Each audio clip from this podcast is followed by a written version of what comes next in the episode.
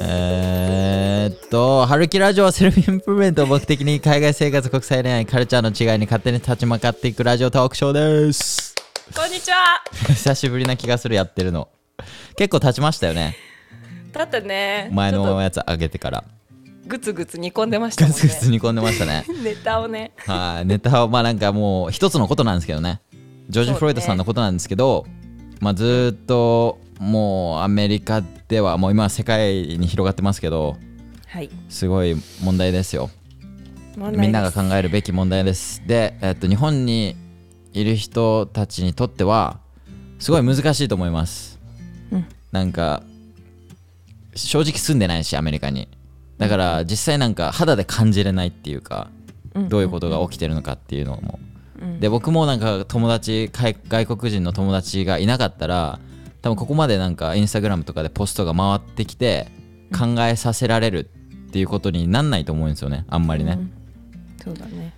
だから僕たちがアメリカにいてそうやって肌で感じてる分、えー日本で情報を得たいって思ってる人だったりなんだろう興味を持ってるけどどうやってねなんだろううん考えるうんっていうなんかまず一本のところにたどり着けないっていう人のためにも、うんうん。まあ、なんか僕らの思ってることをねシェアしていこうと思ってますね、はい。そんな感じなんですかねまあ前回僕らって。うんそうでね。まあ前回さちょっとだけ話してあの時ってもうジョージさんが亡くなって直後だったからね。はい。あのその時の、えー情報でいろんな意見をはい、ね勝手にシェアしてたんだけどはい。まあこれ2週間経ってはい。いろいろ起こったんですよね。いろいろこそう状況がもう本当に早いんです。状況の変化のスピードが。うん。でそれに対して情報量もめちゃめちゃ増えてきてねなんか2人のこの意見も最初ポッドキャストで話したものとちょっと変わってきたりとかいろんな見方をね付け加えたりしてはい。もうちょっとこうもうちょっと付け足したい部分とかがあったんだよね。そうですねまあなんか知らない人のために簡単に流れを説明しておくとどういう経緯っていうか流れでこの事件には、につながっていったっていうかジョージ・フロイドさんが、えーお店で、えー20ドルかバッドチェック。ここははっきりしてないですけどとりあえず偽札を使ったっていう疑いをを持たれ、うん。えーストアのオーナーから警察に電話がかかりジョージ・フロイドさんが拘束されるうん。ことになりでまあなんかカメラ防犯カメラとかの映像によるとそこまで抵抗してるようには思えないです、うん。でえーっと一回警察のパトカーの車にも入れられてるようにも見えます。で、出され、えーグラウンドに押し付けられて手錠をかけられたまま、まあ、8分以上、えー警察官に首を押さえられて亡くなってしまうとうん。いうことですね。はい。でえーっとまあなんか動画で動画でも僕話したんですけど、うん。えーっとちょっと言い忘れてたこととして、うん。あの日本のパトカーの作りとアメリカのパトカーの作りって違うんですよね。全然違くて、アメリカのパトカーの作りって後部座席と前の席がしっかり分かれてるっていうかなんかバリケードみたいなのがついててうんうん。あの後部座席ってなんかすごいまあ個室っていうかまあ一つのなんか牢屋みたいになってるんですよ。そうだね。本当になんか網があるもんね。そう網がもうバリケードがガーンってしっかりついててそうだそんななんかねなんか日本のパトカーって本当タクシーみたいな感じじゃないですか。うん。前からもう後部座席からもう前からもう自由に移動できるみたいな、うん。うん。で日本あのアメリカのパトカーの車内って僕座ったことないですよ。座ったことないですけど 外から見たら分かりますからそういうのも、うんうんでえっと 僕友達で座った人に聞くとシートもめっちゃ硬いらしいです、あそうなんだ。はい。だからそういう作りがあると。だからまあ正直警察の仕事って、まあどんだけね前科があったとしてもその人がどんだけ殺人犯だとしても、うん。あのはんあの捕まえることがまず仕事ですから警察官は、うんうん。捕まえて、その警察のパトカーの席に入れてしまえばそれでその人たちの仕事、そとりあえずねそこでの仕事っていうのは終わりのはずなんですよ。その人の警察の気分で、ね、その人を生かす殺すかっていうのは警察の仕事じゃないじゃないですか。で、8分間もその人には決める時間があったにもかかわらず、そういう風につながってしまったと。でその人を生き殺すか生かすかっていうのは裁判所で決めることじゃないですか。うん。そうだでね確かにアメリカねその銃社会ですから警察官も危機感全然違いますよ、うん。ででえっとまあなんか撃ち合いになったりとかっていうのも多分見てる人いると思います。うん。警察官と市民のね。はい。だけどあのそれってあのなんだろう。そのジョージ・フロイドさんがあの銃だったり拳銃を持ってた場合の話じゃないですか。うん。そうだね。だけどもう何も持ってません。無抵抗だね。無抵抗でしたでもう警察手錠もかけられたもんね。そうもう全く動けない状態であそこまで行くのはおかしいっていうのが僕の意見です。うんうんうんでそれをなんかどう見るのは多分人それぞれなんでね。うん。それはいいと思うんですけどはい。それはとりあえず僕の意見としてありまして、うん。うん。で、えっと、黒人の人たちがすごいみんなデモを起こしてます。抗議デモを起こしてます、はい。でえっとねブラック・ライブズ・メターっていう言葉もあるじゃないですか。ありますね。でえっとこのなんだろうデモっていうのは一時的なものじゃないんですよね。彼らにとっては、僕か僕らからしたらしたり、えっと、あんまり人種差別だったりっていう歴史っていうことをあまり知らなかったら今だけすごいトレンドになってやってるっていう風に見えちゃうかもしれないんですけど、うんうん。えー彼らはアメリカにスレイブ奴隷として連れてこられてうんで、えっと、1865年に一応終わるんですよ奴隷っていうのは。うん。だけどえっとそんなね奴隷が終わりましたって言ってそれが全世界にね浸透アメリカにね浸透していくわけじゃないですからね、うん。その後も、えっと、ジムクロ法って言って黒人のトイレ白人のトイレ白人の席映画館での席黒人の席だったり、白人が飲む水黒人が飲む水っていうのを分けられるんですよね。うん。だからまだ差別は続くんですよここで。奴隷っていう制度は終わりますけど形上。はい。差別っていうのはまだ続いてます。根付いてるんだよね。はい、うん。でえっとなんだっけな。その差別あ違う。あの奴隷が終わっても 13th Amendment っていう、うん。えー法ってなのかな制度があってうん。その奴隷は良くないけどクリミナルの人は奴隷として扱うっていううん形なんですよね。罪のある人ってことそうです。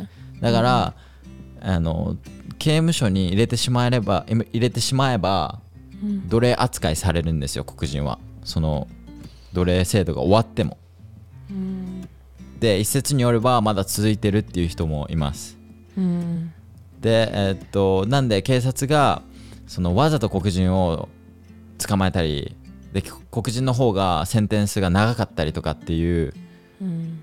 のもここに理由があったりとかしてうん。でそうやって、えっと古希を使われてると。で今も続いてるっていう人もいると、なるほど。はい。で1964年に差別そういうねジムクロー法で黒人の席白人の席だったりいう風に分けるのは良くないっていうのが一応事実上出るんですね、うん。これがもうだから60年前かとかですよ、うんはい。なんで、えっと、おじいちゃんおばあちゃんの世代っていうかもうお母さん、お父さんの世代ですよね、そうだね。が生まれたとかそれぐらいだよね。はい、で、その時に一応制度としてはなるんですけどそんないきなりね、はい差別やめましょうって言ってやめれるわけないじゃないですか、うんほん。と多分身近な例で例えるとうん。今日から18歳選挙行けますって言ってどれぐらいの人が選挙に行きますかっていう話なんですよ。そうだね。何パーセントとかですよね。それと一緒ではい今日から差別良くないですやめましょうって言われてもこの何百年で続いてきた奴隷制度でジムクロー法その差別っていう根っこがあるから急に変われないですよね。普通に、そうだね。はい、でそうやって育ってきたお母さんおばあちゃん世代から生まれてきたのが僕ら世代ですよ。うんうんうん。だから影響って絶対に受けてるんですよ。うん。その差別に対しての。で、黒人っていうのはその奴隷制度だったり差別っていうのにずーっと戦ってきてると、うん。10年。何十年何百年と。うん。で Black Lives Matter っていうのも最近始まったことじゃなくて2013年からうん。このトレイボーン・ママーティンっていう、えっと、17歳の高校生の人が、えー自警団の人にえー撃たれて亡くなる事件があるんですね。でそこから始まってるんですよ。うん。だから最近だったり今回のジョージ・フロイドさんの件から始まってるわけではなくて昔からありますと、はいえー何そうだねそうで、えっと調べたらさ、はいはいあの何警察官に撃たれて亡くなってる黒人の人たち、はいめちゃめちゃ出てきたしねあまあめちゃあそれめっちゃいますめちゃめちゃいたはいびっくりした同じような殺し方されてる人もいたしはい実際にだからねそうやって今回本当に今回のことだけじゃなくてはい。黒人の人からするとまたこれが起こったっていうもう呆れた状態でいるんだよね。はい、でもちろん白人の人とかも人種関係なく殺されてるのもあります、警察官にね、うんあるあるある。だけど黒人の方が倍以上殺されてます、割合がおかしいよね。はい。うん。それはやっぱりここのスレイブだったり差別っていう背景があるっていうのは間違いないと思いますうん。でそういうのにすごい戦ってきてるんですよね黒人の人たちっていうのは。本当にユニットとなって家族となって、だから今回のジョージ・フロイドさんの件あの人が亡くなったっていうのは彼らにとっては家族が亡くなったっていうレベルだと思うんですよ、うん。うん。だけど僕は最初これ分かんなかったです正直、うん。ここの1週間2週間でできるだけ自分のことを教育して、うん。彼らがなんでここまで苦しんでんだろうっていうのを理解しないといけないなっていうのでずっと勉強して勉強してやっと分かってきたっていうレベルです、うんアメリカに4年住んで歴史とか僕本当嫌いなんですけど、うんうん。今回ばっかりは勉強しないと彼らの気持ちだったり何に戦ってるんだろうっていうのが絶対わからないなって思ったんで。そうだね。そう勉強したんですけど、うん。そこまでやってこうやっと、ああそういうことなんだ、でここまで声を上げる理由っていうのが彼らにはあるんだっていうふうに気づけたんで、そうだよねうん。わかる。なんか本当に本当にだから本当に少しだろうけどねちょっとでも共感というかはい。彼らの気持ちを分かる必要があると思うんだよね、はい。今私たちって。なんでだってこんなに国民の人たちがはい。同じ行動をしてるって、そうなんですよ、とんでもない人数の人が声を上げてるって。上げてる。でも自分は分からないから目を向けない。だとやばいと思うんですよ、はい。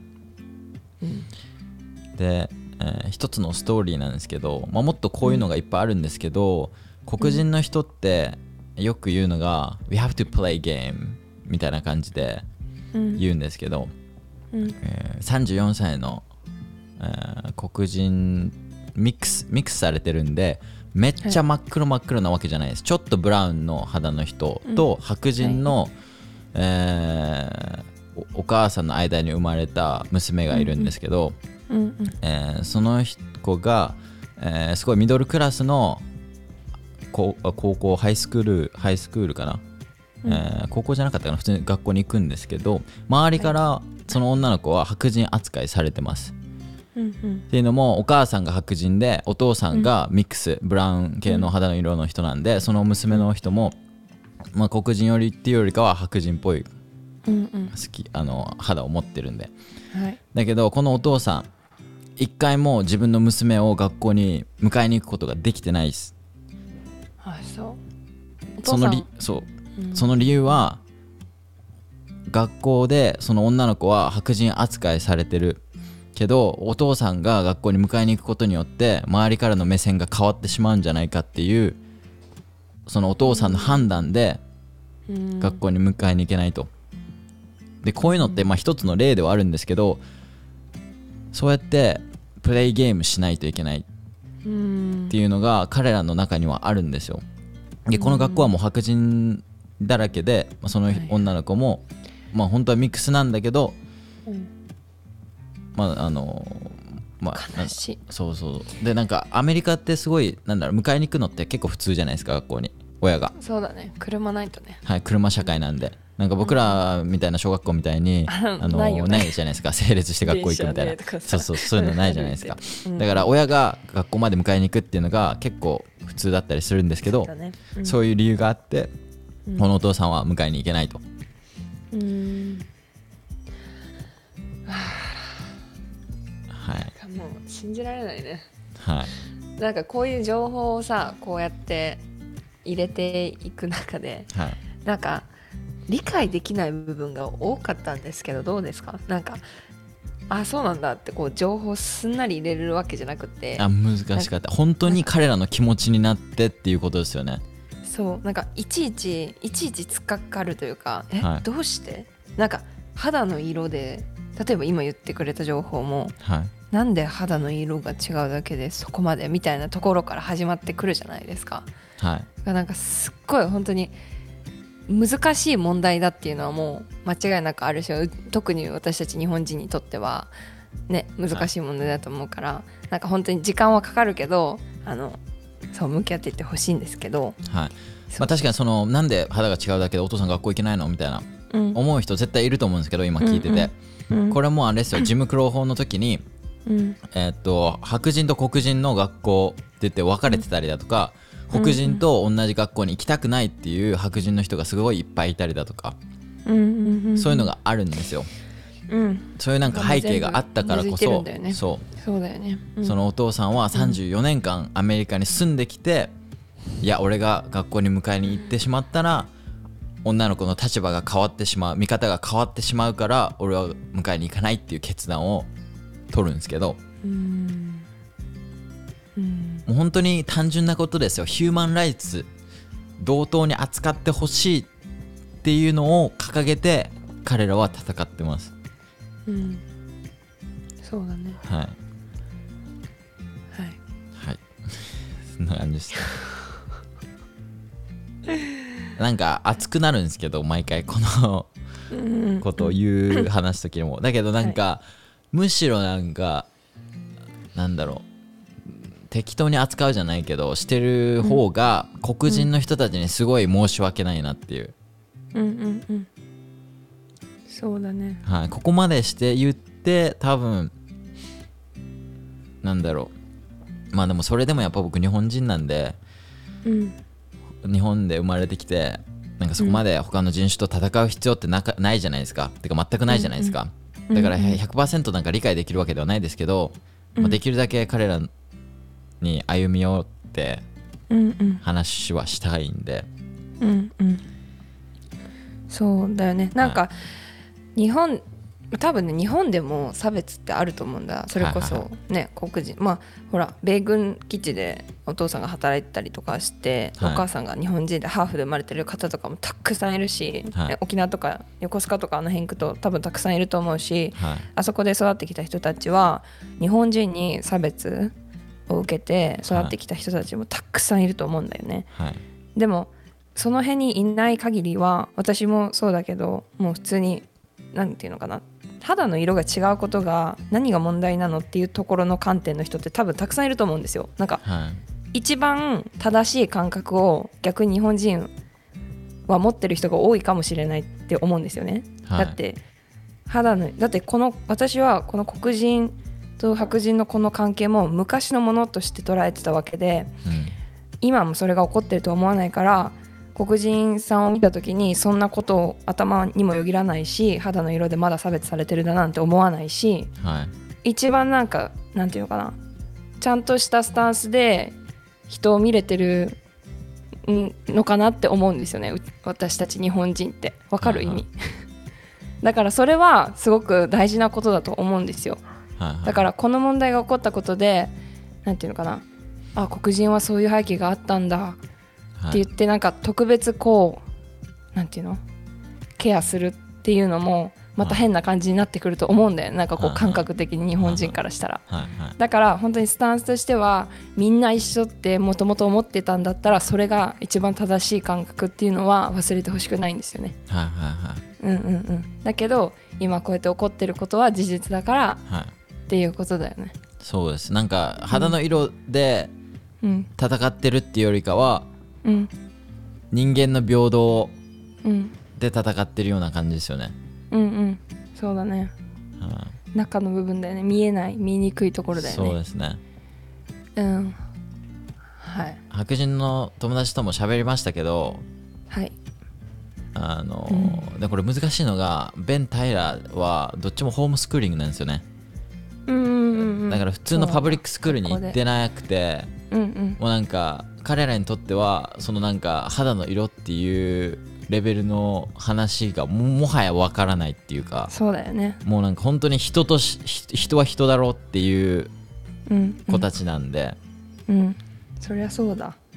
い余計になんでってなるよね。はい。そう余計にだから彼らもすごいすごいがこうなんだろう、混乱してますよね。そうだと思うよ。ででなおかつさ自分の人種はい。がそうやって今問題になってる。その白人はい。VS 黒人みたいな、はい。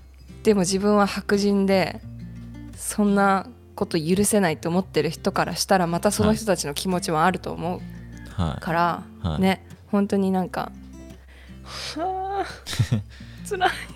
でもそのなんかわからないっていうのが意外と一番うん。危なかったりして、白人、なんかすごいこういう言い方も嫌ですけど白人で生まれてきてる人っていうのは特権があるっていう風に、うん今、アメリカでは言われてて。でそれに気づけっていう風にうん。いろんな人が声を上げてます。うん。でそれをまず気づくことからだみたいな。うんうん。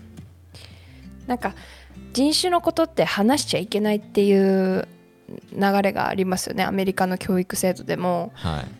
えー、と授業で人種のことって小学校とか中学校とかって話したことないってお私の旦那さんも言ってたしはあなんか結構タブーな部分があるはい。のは昔からあるって。はいはい。だからそこにね今た今こうやってみんなが向き合ってるみたいにみんながそこに触れて声を出して話し合うことっていうのがなかなかなかった。っはい。ていうのも一応事実としてあると思うね、はいはいうん、だからなんかベン君とか平君がはい。はい分かんないっていうのもうん。なんか若干教育制度の部分もあると思うのね、はいはいはいはい。私はね。うんうんだけどベンが言ってたのはこれだけの多くの人が痛みを感じてるんだったらうん。それは申し訳ない。僕らのに責任があるじゃないか。うんとは言ってました。うん。そうだからそこで初めてだからこんだけ大きくなっててはい。そこに対して気づく気づける大きさになってきてるってことだよね。はい。この今みんなが動いてやってることが。はい。本来ならこう目を伏せてるわけじゃないけどはい。目にとどまらないものだったものがはい。ちょっとこれはちゃんと見ないといけないっていう意識にはいそれが目的なんだと思うんだよね今回のアウェア行動って。アウェアネスアウェアネアウアウェアネアウェアネス。ス を上げるっていう、うん。そうだよね、でもちろんなんか友達の中で今はソーシャルメディアからうん。ちょっと身を引いてるっていう人もいます。はいはい。だからもはやなんかどうしていいかわからないっていう人ももちろんたくさんいるし、うん。そういうのを今見たくないからソーシャルメディアからちょっと身を引くっていう人も、うん。いるよね。はい、います、だってだってもう気が重くなるもんね。はい。どうでもいいわけじゃなくてうん、ただもう見たくないなんか辛いからっていう思いの人も多いと思うんだよね。そうですね。回ってくる動画本当にひどいっすもん。いろいろ。うんひどい。うん。本当最近だったらまあプロテストがすごい広がってます。うん。でえーっともうワシントン DC とかで何万人規模でのデモですよ、うんもうねホワイトハウスがあるからね。はい。ホワイトハウスもなんでホワイトハウスなのかも僕にとって意味わかんないんですよね。はあそこ？そういうこと？マジで？マジでとか言って。なんでホワイトハウスになったんですかみたい確かに。大統領の家でいいじゃないですか。大統領のハウスで。プレジデントハウスでいいよね、はいプレジデントレジデンスとかでもいいじゃないですか。うん。だけどホワイトハウスっていう。まあまあそれをそはい。まあそうだね。本当にその人種のホワイトだったらいやわかんないですそれはちょっとちょっとオバ調べてないんで。マさんどんな気持ちでいたんだろうねそこにって思うよね。確かに、うん。まあそこはじゃあちょっとあれだね、はい、次までに解決しておくはい。で、えっとプロテスト。平和にプロテストしてる人がうん。ほぼです。はいもういやほんとほぼだ9よ割8割じゃないですか。僕実は昨日プロテスト行ったんですよ。はい。昼の2時ぐらいに行ったんですよ。はい。もうプロテスト終わってました。あれ？みたいな。人どこ？みたいな。はい。もう午前中10時11時ぐらいに平和にまあでも何千人規模ですよ。で、うん。プロテストが行われはい。もうなんかあのパレードみたいな感じです。みんなで歩いて道路はい。はいで僕が行った頃2時ぐらいにはもうもうなんだろう芝生になんかみんな座ってるぐらいのレベル。うんでうんん。あれ？みたいな。うんうん。そんなレベルです。うんうん。僕の街では。僕でも言行ったのがバッファローっていうニューヨークの upstate の街で、はいはい。まあ、ニューヨークシティを除けば2番目12番目ぐらいに一番人が集まってプロテストしてる場所です、はいはい。で多分日本にいる人も動画で見たと思うんですけど警察官が、えっとおじいちゃんを突き飛ばしてこうんうん。あのこけて頭から血出てる動画ああったじゃないですか、はい見ました？ありました。あれが行っあれが実際に起きた場所です。バッファローね。はい。うんうん。でそこのバッファローでも54人かなぐらいの警察官が、あのー emergency responder っていうかその場所から外されるっていう、ほどういうなんか経緯で外されたかわかんないんですけど多分フィルターがかかったんだと思いますいろいろで調査が入って内部で。この56人だったり54人の警察官はその responder emergency の responder からとりあえず外そうっていう風になって。うん。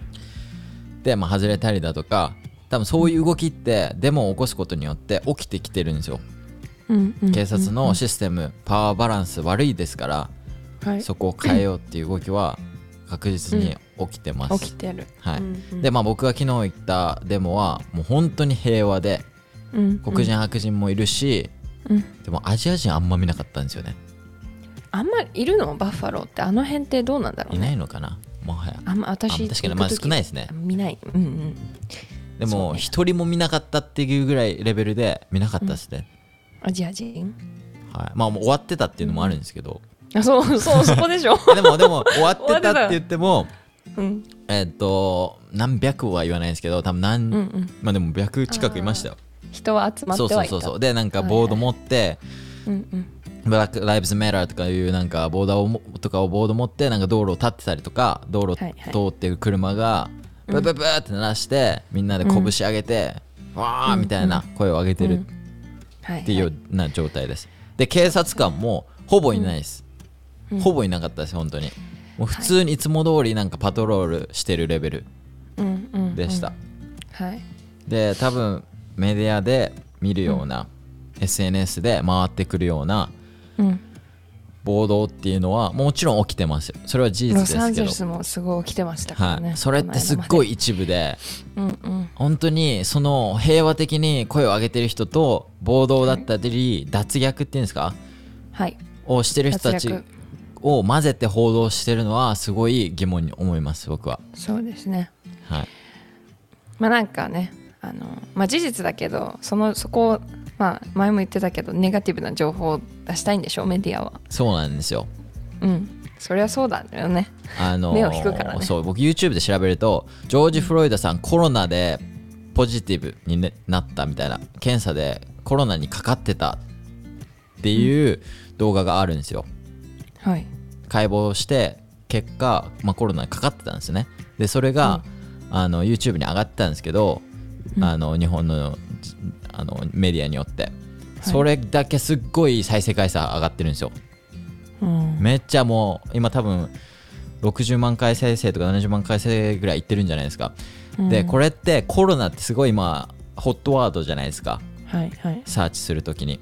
はい。コロナって入れたら多分その人の情報も出てくるしジョージ・フロイドさんって出てきたら、その人もその動画が出てくるんで要はなこのダブルでキーワードが重なってるんで、まあ、検索、け検索結果にすごいかかりやすいんですよね。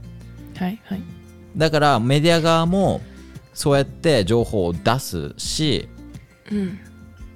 それでいろんな人に届くのであれば僕は別にそういう書き方をしてもいいと思うんですよ。うん。知らない今回の事件を知らない人がコロナの検索してた時にその人の動画を見つけて見て、あこういう事件今アメリカで起こってるんだっていう風な一つの気づきになればそこの層に届くのであれば、はい。だけどその本当になんかコロナにかかってたかかってないかってそこまで関係ないじゃないですか。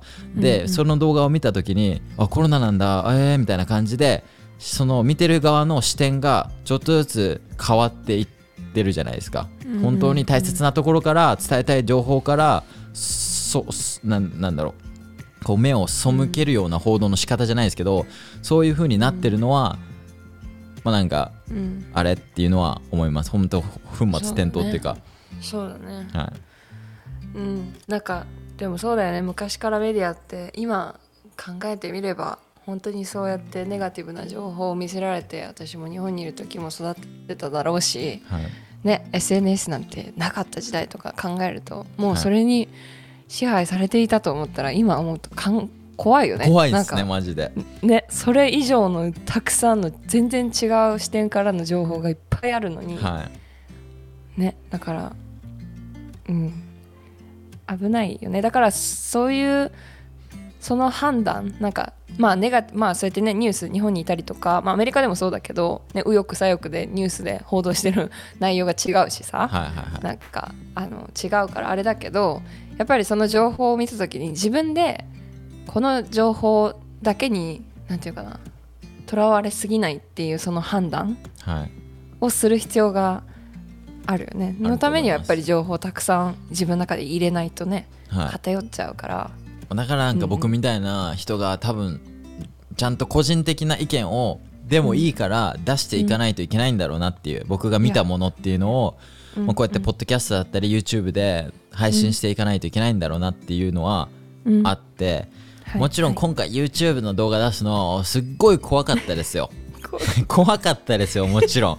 だって批判来るのもう目にもう分かってるもんもう。そんなもの。だって多くの人が人種差別全然喋ってないし、はい。僕も喋りたくないですあんまり、そうだよね。できることなら避けたいよね。はい。だって批判来るもん。そりゃそうだ。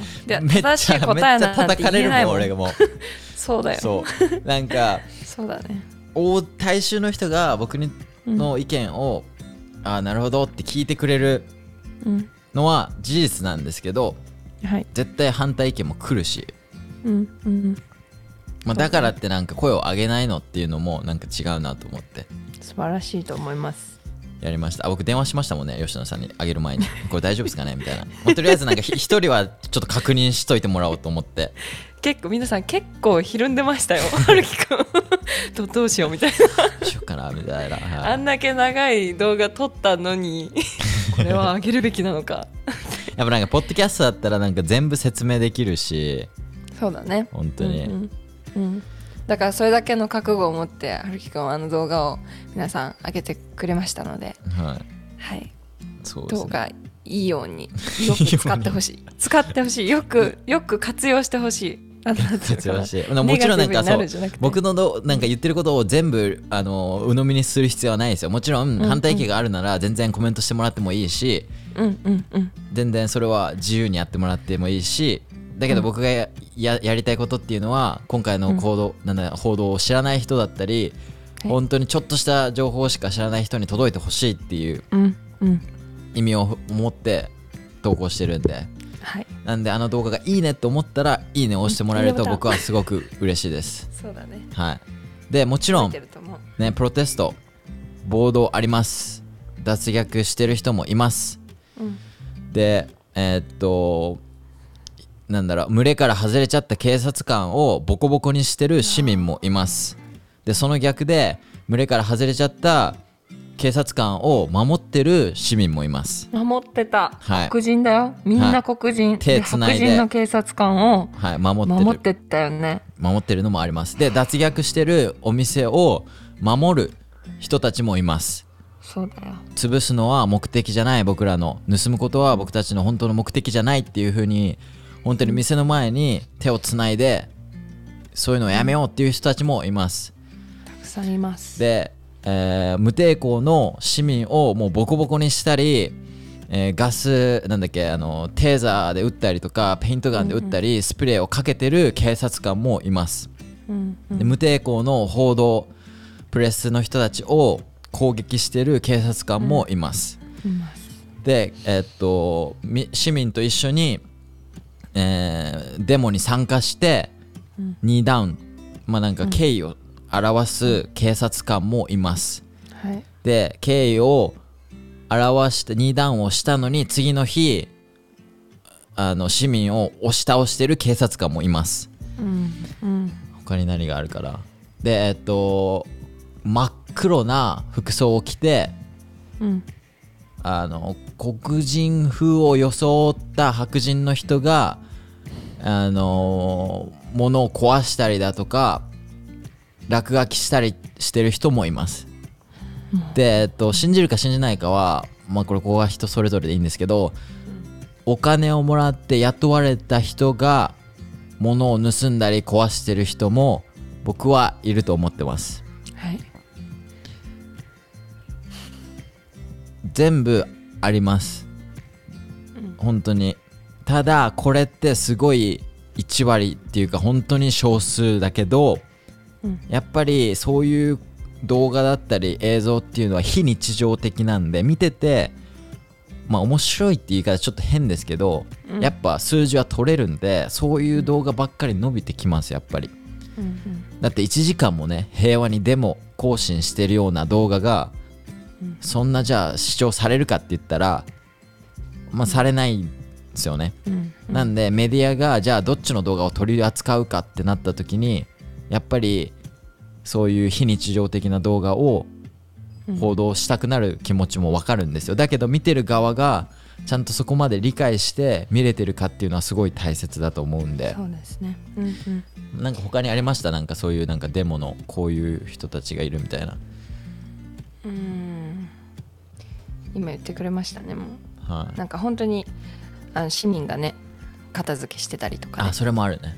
うん、火災に起こしたルーティングしてる人たちの後片付けを平和的平和にプロテストしてる人たちが朝から掃除して片付けて街をきれいにしようってはい。やってる姿も見ると涙が出そうになるしね、はい。なんかねなんかもう本当に情報があるうんたくさんありすぎてね、はい、でなんかファミリービジネスにうん。の人のお店を壊してる人たちもいます、あいますいます。なんならミネソタなんて、まあ、黒人さんのコミュニティを黒人が暴動で壊していくっていうあの行動を起こしてる人たちもいるぐらいだから、はいはいもう何のためにやってるのかも分からなくなってきてるよね、はい。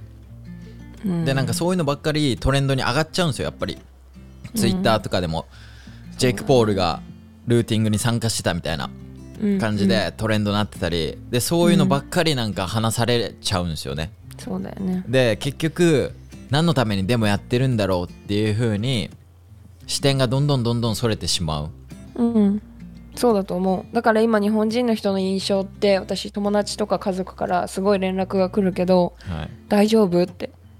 身は、ね。あのうん。危険にさらされてないってまず第一声来るんだけどはい。えもう本当にその情報とかそれ行われてるところって一部すぎて前も言ったけど、私が住んでるところだって全く何も変わらないのね風景も何も。全然平和っすよね。うん、だからなんかもう今私の家族や友達の中ではアメリカもう全体があの暴動がもうどこでも起こってるって、はい外出たら。うん、思ってるってうちの母はそう言ってます。大丈夫って言ってたから、はいはいはい。なんかやっぱりそういう伝わり方になってるのはもう仕方ない部分あるのかなって思うけどはい。まあそれと同時にねなんかそこだけを見るんじゃなくてもうちょっと深掘りしてほしいなってはい。私は母には伝えましたけどね。はい、まあでも難しいと思います。あ？の報道だけ見てると正直。そうそうなんだ。それはなんか外出た瞬間アメリカもう暴動だったり脱逆ばっかり起こってるんだろうっていう風にうん。見えなくもないだろうし。そうだね。あと門限もできましたしね。あそうそう場所によっては、それ言うの忘れた。門限が、えっとまあなんか最初10時とか9時とかだったんですけど夜の、まあうんこれ場所によって違いますよ、今なんか場所によってはもう6時とか。あそうそう。はい。ロサンゼルスはもう5時。そうですよね。はい。でもうんそれで捕まってる人もいますもちろん、うんいますねいますね、はい。うん。でなんだか何の何もしてないのに捕まってる人もいたりして。うん。でなんかそのもう SNS のストーリーで捕まった時にどういう風に対処するかみたいなもう回ってくるんですよだからデモ行くイコール捕まるっていうのはセットで考えろみたいな。うんうん。だからうん。行く前もなんか、まあ、僕留学生ですからはい。捕まったら他の市民よりかその問題に巻き込まれる可能性が高いです。もうだから最終日本に帰らされるみたいな、はい。だからまあ一応捕まった時の対処の方法とかも一応調べて、うんうんうん。でなんか捕まったら1回電話できるらしいんで、うん自分の弁護士につながるナンバーを腕に書いていくみたいな、そんなレベルではあるんですけどだけど実際行ってみればもうでも終わってるっていう。す昼の2時で。時間通りにみんな退散してるんで。そう。ちゃんと守って平和にでもやってるのがもうほとんどです、そうですね。はい、ねいろんな、ね、人がいるからそれはあのいろんな他の行動を起こしてしまう人がいるっていうのはまあ予想内じゃないですか、はい。ね。だけどまあでもそれは支援ししないですよ僕らは。そのあしないよ暴動してる人たちはもちろん。うん、だけどそこだけをそこを見るんじゃなくてもっと根本的なところに目を向ける必要があるなって思いますよね。そうですね。はい。はああズーンってなってません？ズーンって。ズンズン。本当にズンなんですよ。このはい。この件に関して。本当に早く世界平和。はい。世界平和。つながってほしいと。あとあれですね。思います。Black Lives Matter っていうスローガンがあります、でこれは2013年からね、うん。その高校生の男の子が黒人の男の子が自警団の人に撃たれた時から始まってるソーシャルムーブメントなんですけどはい。それに対して、うん。えーっとじゃあアジア人もコロナの時差別されてたじゃないかっていう声が、まあ、すごいあるんですよね、うん。あるし、僕も目についてます、はい。でこれはアメリカでも一緒なんですよね、うん。アメリカでもそういう一定数の声っていうのはあってうん。でこれって要はああえっと All Lives Matter うん僕らの全ての人種全てのが全ての人種が。黒人だけじゃなくて。そう。大切でしょ？みたいな。うん。風に言われてるんですけど。でこれえっとこうなんだろうな。やっぱなんだろう対立するんですよねやっぱこうやって。絶対、うん。みんながみんななんか Black Lives Matter って言ってそれを支援するっていう流れにはもちろんいかないです。いやちょっと待ってよみたいな、うん。っていうのは絶対出てくるんで、まあ、しょうがないことだとは思うんですけどそういう人たちのためにって言っちゃあれですけどなんか使われてるのが今一番燃えてるのが僕たちの家でしょみたいな。うん。でじゃあなんだろう僕、まあ、5個ぐらい家があったとして、うん。まあ、黒人さんの家が一番今燃えてます。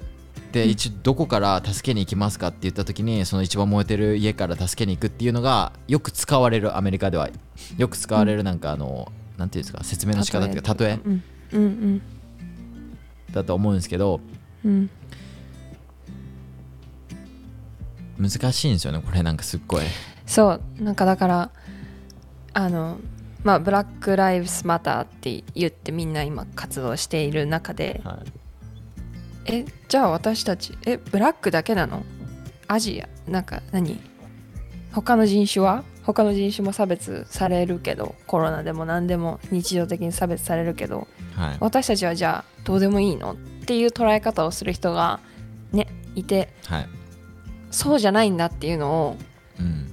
私たちなりの感覚で伝えたいんだけどね、このはい伝え方を ずっとね難しいんですよね。どうしたらいいかな？っていやもちろんもちろん、ん僕らもうんうん、あの All Lives Matter ですよもちろん。そうだよ。うんうん。Black Lives Matter って言ってるイコールブラあの All Lives Matter って言ってないっていうことではないですからね。ただ今一番悲劇っていうかを受けてるところにうん。そうやってそのもちろん歴史がありますよね。ずーっとこう戦ってきてますよね。でそういう人たちがまた声を上げてる今一番の時にはい。俺のお俺も差別受けたっていうのはちょっと自己中ではあると思います、うんうんうん。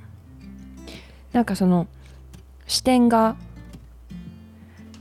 うん間違いじゃないんですけどはい。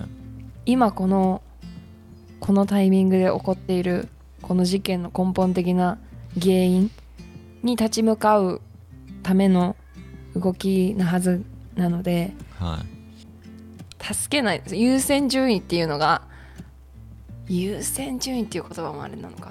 はい。まあ、なんかブラック・ライブズ・メターって彼らはまずあの平等に扱われてないところを戦ってますからねそうスタートラインにみんな立ってないんです。みんなみんなスタートラインに立ってるのには黒人のその人種差別っていうことがその人たちはスタートラインよりもっと下のところからスタートラインよりもっと後ろからい、うん。始まってるから、うん。今私たちが見てるコロナの差別とかいろんなそのコロナだけじゃないアジア人だけじゃなくていろんな人差別受けてきてますよ。ヒスパニックの人たちも差別あるだろうし、うん。みんなそれって生きていく上で戦ってる問題だと思うんだけどそこの視点で見てるとこよりもっと奥にこの黒人の人たちの問題人種差別の問題っていうのがあってそれをスタートラインに持っていくっていうこの行動を今みんなで力を合わせてしてるっていう感覚で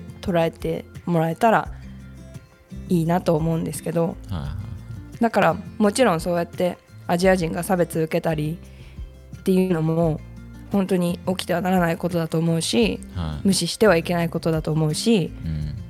みんなそれはみんなこのブラック・ライブスマターの動きに今こうやってプロテストで参加してる人たちはみんな同じことを思ってます。人種は絶対に差別されてはいけないことだって思ってるうん。から、そこはみんな一緒なんです。ただ今このタイミングで目を向ける視点目を向けるポイントがそその黒人の人種差別っていうところ、う、うん、平等。うん、人種平等平等に扱われたいっていう。とそうです。ころですよね。そこそはいみんなでスタートライン一緒に立ってそこに立てたらみんなでまた同じ平等い同じ感覚ではい。その差別の問題に対して向き合っていけるとはいはい。思うんだよね。ちょっと分かりやすい例えを思いつきました。はい。日本に他の人種がいたとしましょう。半分。はい。日本人と、うんえーっとなんか名前つけてください。何でもいいんで。何でもいいです。日本人と存在しない国の名前をつけてください。国？国っていうかまあ存在しないなんか人種？人種をちょっと日本に生み出してください。えー、そんな難しい。本当こういうの苦手。皆さんこういうのってこのこのなんていうのアイディアをこうパッて生むのってあの、まあアメリカの教育強いですよね。強い強い強い、ねすぐ出てくるクリエイティブだから。ごめんなさい私典型的な日本人なんで、はい立って出てこないけどえーっとね。じゃあもうえーっとレッドレッド。にレッドっていう赤。赤赤でいこう。じゃあ赤っていううん。人種が存在するとするじゃないですか日本に。日本人と赤、でこの赤はあの奴隷として連れてこられました、うん。でこの奴隷の連れ連れてこられた理由は日本を耕すっていうかもっと言うあのなんだろうコロナイズするためじゃなくてはい。お金持ちの人がもっとお金持ちになるなるために働かせるっていう理由で連れてきました。はい。でこの赤の人たちはいやおかしいんじゃないかちょっとずつ僕らも日本人と同じように扱ってくれよっていうふうに声を上げ始めます。はい。で何を言おうとしたか全く忘れた。全部全部飛んだ。全部レ飛んだ。ッドにレッドに集中しですレぎて。ッドですでなんでレッドがああ上がってきたかっていうとあの、あのレックレックのボタンが今赤くバーンって引っか引っかかってるんですよ。だからそもうそこ見て話したら余計に、えー何を話そうとしたっけな。あ思い出してえーっとなんだっけ。その、まあ、連れてこられます。はいでこの人たちにはそうだこの人たちにはあの投票する権利もなかったんですよ。うんうんうん。過去にはね。なんで選挙とか？はい、選挙とかもあの、黒人は行けなかったんで、はい。だから赤赤も行けません。はい。でじゃあそういう時にあの日本人がもっともっと裕福になっていくような政治の動かし方を絶対するわけじゃないですかはい。黒人で赤レ赤は投票行けないわけですから。うん。でそれの形っていうのは絶対変えたくないはずなんですよね。はい。だけどもちろん日本人の中でもそれはおかしいんじゃないかって声を上げる人ももちろん出てきます。はい。でそうなった時にあのーまあだから「Red Lives Matter」ってなるわけじゃないですか。はい。でそうなってる時にいや日本人も差別されてるよっていうレッドから、うんうん。もうなんか戦ってる位置が違うじゃないですかレベルが、うん。赤はすっごい低い位置にいるわけじゃないですか。投票もできない、生活も苦し。い、うん。でちょっとずつ変わってきてはいるけど日本人と同じレベルには立ってない。うん。だけどずーっと「Red Lives Matter」ってずーっと声を上げてると。そこに、いや俺らの日本人の Japanese Lives Matter って言うってうん。いうことっすよね今。うん。そうだねそうですそうです。まあ日本人だって差別を受けてるよ。どこかしらでっていうこと。はい。うん。だと僕は思うんですよ。僕の個人的な意見ですけど、僕はそういうことだと思います。そうだね。うん、はそうだと思う。そうだから決して日本人が差別されることとかアジアまあアジアいろんな他の人種が差別されることが問題じゃないって言ってるわけじゃないんですよ。はい問題なんだけど今見るところがはい。少しもうちょっとずらしてうん。今このタイミングで見る必要がある部分を見てほしい。はい。難しいね。言葉って。とても難しい。まあ頑張りました。僕らも伝えれるように。そう。あそう。でもあの分かるんです。分かるんです。あのみんなが。でこれってこの意見って私日本の人からその意見言われることたくさんあるのでやっぱり日本人ってね人種もうほぼほぼ日本人だから日本に住んでる人たちって、まあ、はい。今でこそ外国の人多いけど、はい。そんな環境の中で自分の人種も、えー差別を受けているっていう事実を知っておきながら他の人種のことを考えるっていうその思考って持ってきにくいと思うんですよもちろん。だって生きててねまあ、もうすぐそばにさっき言ってたけど春樹くんも言ってたけどすぐそばにはい。そうやってサファなんか苦しんでる人たちがはい。いないのであればそこの気持ちを汲み取ることも難しいっていうのも分かるしはい。それより自分の人種が差別受けてるんだったらそっちに目がいってしまうっていうのももう間違いなく分かるんですよ。そうですよね。だからそう、うん。だからそれも持ってていいと思うんです。それも絶対解決しないといけない問題だしはい。目を背けてはいけない問題だと思うからはい。それもとっても大切なのでその意見もちゃんと持っててほしいんですけどはい。そう。今回のことうん。は少しこういう今お伝えした歴史のことがあったりとかではい。黒人の人たちに目を向けられているっていうところを理解してほしいと思います。そうですね。難しいですね。確かに。僕ら黒人の友達いっぱいいて、はい。気持ち分かりますけど。うん、分かるっていうかまあうん。全く、ね、なんとなくねこう、ううん。ん黒人の友達がいないっていううん。人からすれば、コロナで差別を受けた日本人だったり、うん。アジア人の方に気持ちが寄っちゃうのはすごい分かります、わ確かに。しそれも大切なポイントだと思います。このはい。トピックは一緒だからね人種差別っていうトピックだから、ははいうん、だけど。そうですね。今回は、まあ、せっかくだしちゃんとね他の人種の人のことも目を向けてみるっていう思考に切り替えてちょっとむ向き合ってほしい見てほしいなと思いますね。ですね。うん。あ 魂抜けましたよ今。魂抜けたよ今。ー 抜けました。昨日私自分のえっと、アカウントではい。留学のあの興味ある人たちにはいはい。なんかちょっと伝わればと思ってやったやったんですけどライブを。はいはいもうもうあれも2時にやったから、は夜中のね。いはい。はいもう昨日もなんか寝れ全然夜中の2時まで緊張解けず。どうやってよどうやって言ったらいいんだろうって。そんな中僕は気失ってましたけどね。僕あの人生で、まあ、なんか3回ぐらい気失ったことがあって。それもまあなかなかないよね 気失ってあんまり、はい。ジョージ・フロイドさんの話はこれで以上になります。最後にちょっとね、はい。まあなんか近畿報告っていうか最近のあった話をして、まあなんかはい。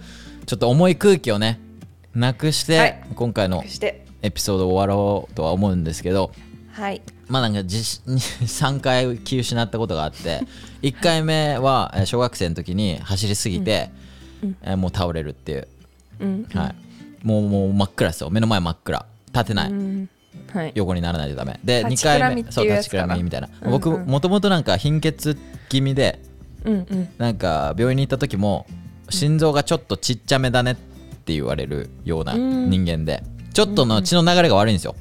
うんうんなんで立ちくらみはもう絶対するしすぐ立ったら頭クラクラなるっうん。ていう人間であんまり走りすぎたり酸素が足りてないとうんそうやってフラフラするのはよくあるんですね。はいはい。で、えっと2回目が、えー室内でサッカーしてて室内って空気あんまねうん。良くないですから、はいはい。それでもうその時は人生で一番やばかったですね正直、うん。めっちゃ走りすぎて外出た瞬間もう太陽眩しい眩しい。もう太陽が本当になんか怖いんですよ、うんうんうんでなんかめっちゃクラクラし始めてで目の前もう真っ暗になってもうドタって倒れました、へえアメリカで。その後は何分ぐらい気を失ってるの？あそその時は気はあの記憶はあるんですよしっかり、うんうんうん。し記憶はもう全部しっかり覚えてて、はいはい。目の前が真っ暗になってもう立てなくてバタってなるんですよ、あなるほどであの20分ぐらいそこで寝てると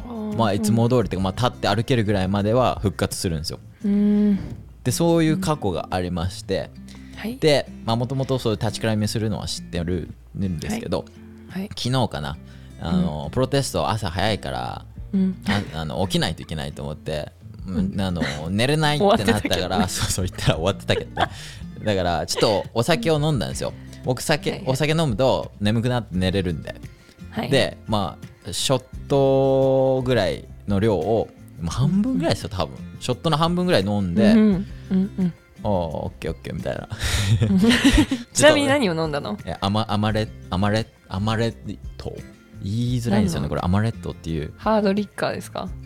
を、えっと、オレンジジュースに混ぜて、おー。唯一こうアメリカでのの飲める酒なんですけど僕めっちゃ弱いんですよ、酒。本当にはい日本でいうとカシスオレンジぐらいしか飲めないうんうんぐらいの人間で,、うんでほぼ飲まないんですよお酒も。本当に、はい。でたまたまちょっとお酒の力借りるかみたいな今日は。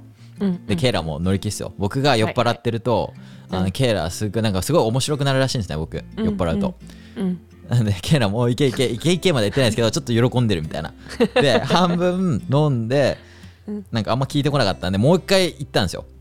うん。でそれで多分聞いたんでしょうね。そんなそこ聞かないでしょ。なんなんでいやでも。あ寄ってきた。みたいなで、まあ、あの寝ててあトイレ行きたいみたいな夜4時ぐらいですよ。に起きてトイレ行ったんですよ。そしたらめっちゃクラクラしてきて本当にクラクラクラクラしてきてあいつも通りの立ちくらみかなと思ったらいや違う俺酒入ってるんだみたいな。酒飲んでる。そう。で、横の壁に手かけてやばいやばいみたいな。立てられ立ってられないみたいな。でもトイレしてるんですよ今。ちょこちょこちょこちょこってやりながらうわ立ってられない立ってられないって言って気がついたらもうフロアに寝てました、それ完全にお酒からによるものでした。あお酒ですうんうん。でケイラに「大丈夫?」みたいなその声を聞いて地面で起きるっていう。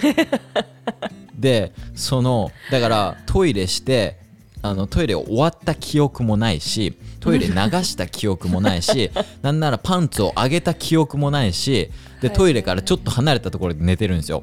でそこまで移動した記憶もないし完全に酔っ払い。だからそのどれぐらい続いたかも分かんないんですよ正直。その時間、全く記憶なくなって今まで人生で1回も記憶なくなったことないんですよ。そうやって2回過去にブラックアウトした記憶あの経験はあるんですけど、その時もしっかり記憶は残ってるんですよ。ではい。過去にもお酒飲んでめっちゃ吐きまくったりしたうん。経験もあるんですけどそれも全部記憶は覚えてるんですよ。だから記憶が飛ぶ人の経験っていうのが全く分かんなかったんですけど、も昨日経験しました怖いっすねあれマジで。マジで怖いっすね本当に。びっくりした、ねえ。本当に。うだからそれ考えてみてそれ家で起こったから別に大したこと起こってないけど、はい。寝てましたね。にバーとかに行ってそういうことになってたら 自分がそのその時間何してたか分かんない。はい。えで、ま後で友達とかから聞くっていう。怖マジで「Welcome. やばマジで。本当に本当にびっくりした。であの床起きるんですけどめっちゃ頭ぐるぐるぐるぐるしてるんですよ、うん。酔っ払ってますから。ね。だからその時にあのあれですよ。それ朝でもないんですよ。まあ確かに4時に起きたんですけどそれ多分20分以内に全部起こってるんですよ」あそはい。うん。そんな短そうそうそう。へでー。クラクラして「おやっべ気持ち悪い」みたいな感じでその時にあこれ酔っ払いから来る記憶喪失っていうかまあそのうんうん。一時的なね、記憶喪失。一時的な記憶を失うっていうことなんだなみたいな。うんうんうん。そうだね。そお酒の力は怖いですからね。なんかあれだよね。アメリカのアルコールはもう日本のものよりだいぶ強いのでそうですね。あのほら確かに確かに。チューハイとかないもんねこっちって。なんかあれですよねカクテル的な感じですよね。その、うんうん。あのーなんだっけカシスオレンジ的な飲み物ですよね、はいはい。ないですね。全くないですマジで。ないよ、はい。私も二十歳あ21二十歳21の時にはい。初めてこっちでお酒飲んだけど、は日本だったら缶チューハイとかでありますね。こうねどんどん別になんかちょっとジュースなんか炭酸のジュースみたいな感じの感覚で飲めてたものだから普通にカンカンのお酒はビール以外でも売ってるんだけど、まあなんかスそれをミノフと私かそそんなところですよね。はありそうますよねそうスミノフそうだね。でもそのカンカンに入ってるアルコールのチューハイって向こうではされてるもの、まあ、されてるものでもないけど似たようなものを、考えると。あるなんかあるよね。5%, カンカンの。5%とか3%ぐらいのやつも。えないよそんなの。えでもスミノフもそれぐらいじゃないですか？そうスミノフとか、はい。あのほら全くメーカーの同じものは、はいはいあの一緒なんだけど、はいはそのカンカンに入ってるビールじゃないお酒って言ったら私の感覚ではチューハイって思ってたのね日本の。だからそれカンカン普通に買って日本のチューハイ飲むみたいな勢いで飲んでたらもうもうやばいですよ。本当に。もう早い早い周りが。危ないのでみんな気をつけてください。そうだから僕が飲んでるのはそのアマレアマレットっていうやつをオレンジジュースかスプライトかで割って飲むみたいな、うんうんだからバーとか行ってもそう強いですね。バーとか行ってもそれを頼むぐらいですね、えー、アマレット。アマレットっていうお酒です。何のあれなんだろうね。あの原液はなんテキーラとかウォッカああーわかんないです。なんかそこまで興味がないんで、とか、えー。しかもっか。そのバーとかで作ってもらったのを全部飲むと、なんかもうめっちゃ酔っ払っちゃうんで だいたい8割ぐらいがいいんですよね、あーなるほどね、はい、なんか、もう本当に酔いやすい人間の人は分かると思うんですけどティプシーの、はいはい。なんだろう。ほろ酔いほろ酔いの期間がすっごい短いんですよ。だから ほろ酔いから酔っ払いっていうかなんか本当気失うまでがすっごい早いんでうん。だから8割から一口9割に、ねそう 8, から8から9割その1%超えた時点でもあうめっちゃ気分悪くなるんでそこら辺のコントロールがすごい難しいです。ーじゃあ8割ぐらいまでで抑えてたらほろ酔いで楽しめるんだ。そうだけどやっぱ体調によって変わるじゃないですか。そうだねだ。からそこら辺も難しいんですよ。8割で抑えたつもりが今日はすごい酔っ払うみたいな。そう。だよね。今日すごい酔っ払いな酔っ払うなって思った時にはもう遅いんですよ、そうだね、はい。もうあとはね記憶を 失うか。はい気分悪くなるんで。そうだね。でもあの二日酔いはなったことないですよ全部全部吐いてはいはいはい、はい、その時で解決あして終わるんで、だから朝の4時6時ぐらいまで吐いて終わるっていう。そう。解決して次の日を送送るっていう感じです、うんうんうん。なるほどはねっていうまあなんかちょっとしたあれでした。はい、ちょっとした日常。久しぶりのはい。日常シェア、まあねちょっとあのー、2回続けてちょっと重い項目になってしまいましたがはい。まあ今向き合うべきものだと私たちは思ってますので、はい。ねそうですね。皆さんもぜひ。また挑戦します。次は朝にプロテスト行けるように。はい。毎日みんなプロテストやってますから。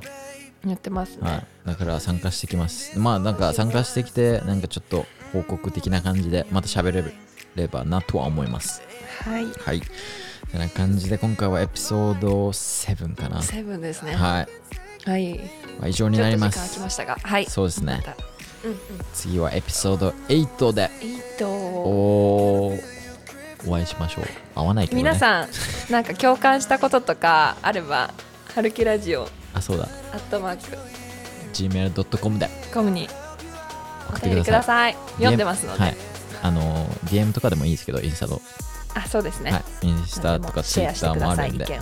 どんな意見でもいいです。はい。受け止めます。はい。はい。はい。てな感じで今回は以上ですね。さようなら。さようなら。バイバイ。バイバイ